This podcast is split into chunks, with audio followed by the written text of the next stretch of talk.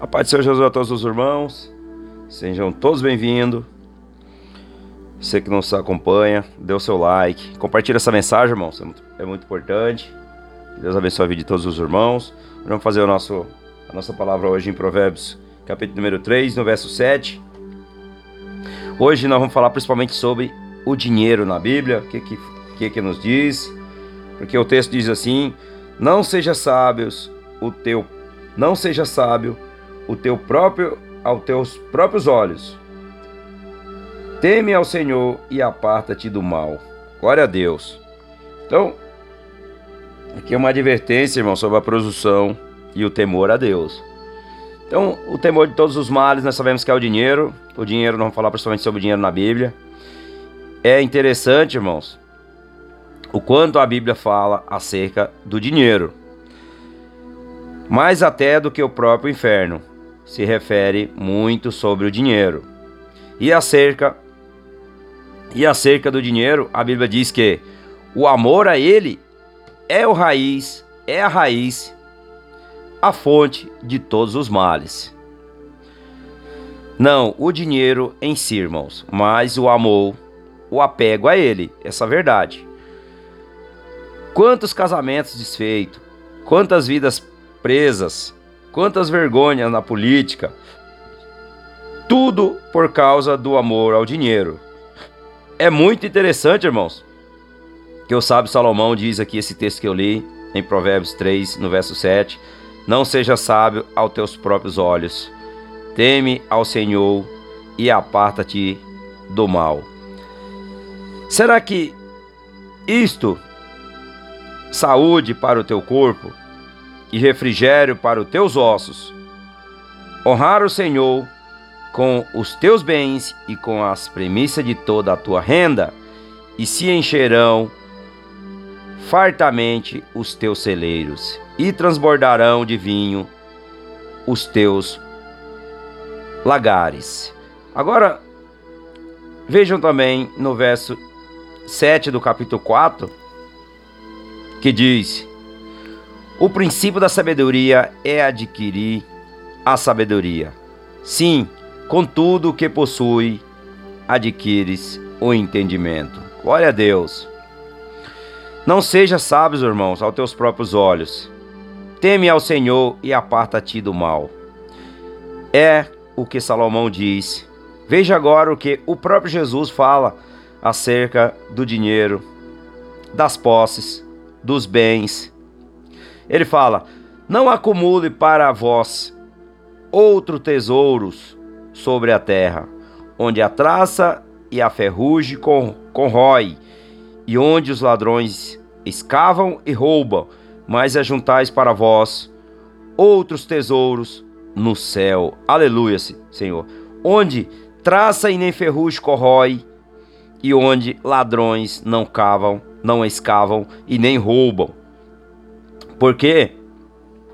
Porque onde está o teu coração, aí também estará o vosso coração. Está lá em Mateus, no capítulo número 6, no verso 19 ao verso 21. Talvez, irmãos, você esteja dizendo: irmão, isso não é para mim, porque eu não tenho nenhum tesouro para esconder, eu não tenho dinheiro, nem para fazer uma pequena poupança. Mas não é uma questão de quantidade, irmãos. O Senhor, o Senhor Jesus está se referindo, ele está falando sobre o coração, pois ele disse: Porque onde está o teu coração, aí estará também o teu coração. Ou seja, onde você coloca os teus tesouros, colocará também o seu coração. Então, o tesouro pode ser muito grande, mas também pode ser muito pequeno, irmãos. Não é uma questão de valores, mas de apego a ele. Do dinheiro, além de Salomão e Jesus, quem também tratou também do tema foi o apóstolo Paulo também. Ele veja o que ele disse, irmãos. Em, em sua segunda carta aos Coríntios,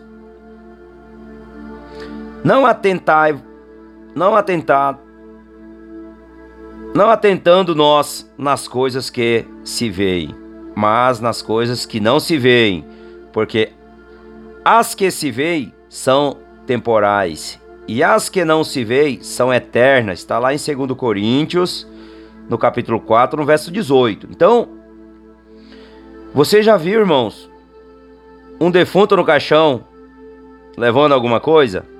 Levando algum dinheiro? Quando ele vai ser enterrado no túmulo? Creio que não. Pois ninguém leva quando morre. Isso é o que nós sabemos. O dinheiro foi criado para nos manter enquanto estivermos aqui. Essa é a verdade. Nesse mundo, irmãos, quando não temos uma compreensão correta desses valores, desses princípios, toda a nossa perspectiva e forma como lidarmos com a vida passa a ser terrenas. Na própria palavra temos um exemplo de Ananias e Zafira, que agiram em malícia e engano, mentira e trapaças sobre a venda de, um, de uma propriedade para benefício e lucro próprio. Pagaram com a vida pelo ato. O fato está registrado, irmãos, em Atos 5, no capítulo 5, do verso 1, verso 11, onde onde estaria o coração deles quando assim agiram. Mentiram, enganaram e por isso tiveram um fim triste, irmãos. O Antigo Testamento também ele trata do tema do dinheiro. Talvez mais até do que no Novo Testamento, irmãos. Em Deuteronômio, capítulo 8, no verso 10 ao verso 14, vemos o cuidado de Deus para com o seu povo, Israel. Veja o texto: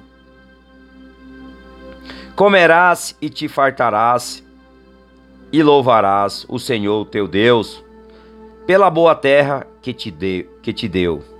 Guarda-te não te esqueças do Senhor, o teu Deus, não cumprindo os seus mandamentos, os seus juízos e os seus estatutos, que hoje te ordeno, para não suceder que depois que tere comido e estivere farto, depois de haveres edificado boas casas e morada nelas, depois de ser, depois de se multiplicarem os teus, o teu gado e, o, e os teus rebanhos, e se aumentar a tua prata e o teu ouro, e sem e ser abundante tudo quanto tens, ele eleve o teu coração e te esqueça e te esqueça do Senhor, o teu Deus, que te tirou do Egito, da casa da servidão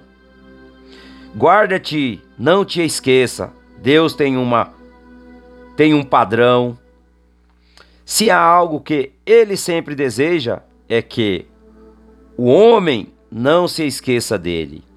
É verdade que muitas pessoas, irmãos, muitas pessoas lembram-se do Senhor só nos momentos de necessidades, sendo que o melhor momento de estar diante do Senhor é quando você pode louvá-lo, glorificá-lo. Não simplesmente para fazer ou para dizer, Senhor, me abençoe, mas para exaltá-lo e honrá-lo com toda a intensidade do seu coração. Aleluia, Deus. Louvado seja, Senhor. Tão interessante, irmão, essa questão de valores. Mesmo sabemos, mesmo sabendo que Salomão poderia pedir a Deus o que quisesse Tendo diante de si a oportunidade para tal, Salomão agiu em graças e sobre uma perspectiva correta, tendo os olhos voltados para o reino e não para as coisas terrenas.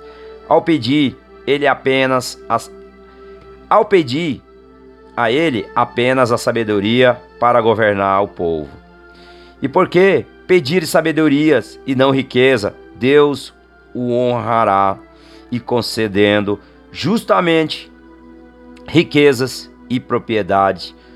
O relato já conhecido, irmãos, de muitos, está lá em 1 Reis, no capítulo 3, do verso 3 ao verso 15.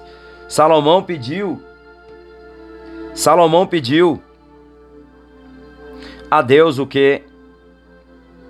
Sabedoria. Sabedoria.